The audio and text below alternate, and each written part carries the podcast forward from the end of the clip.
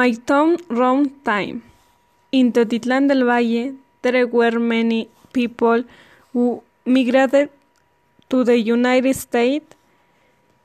There were people who went to the city to sell crafts and were transported on mule. There wasn't bus. There were houses made of reed. There was a lot of garbage of corn, beans, wheat, squash. There were a lot of cattle. There was a lot of forestation and there was plenty of water.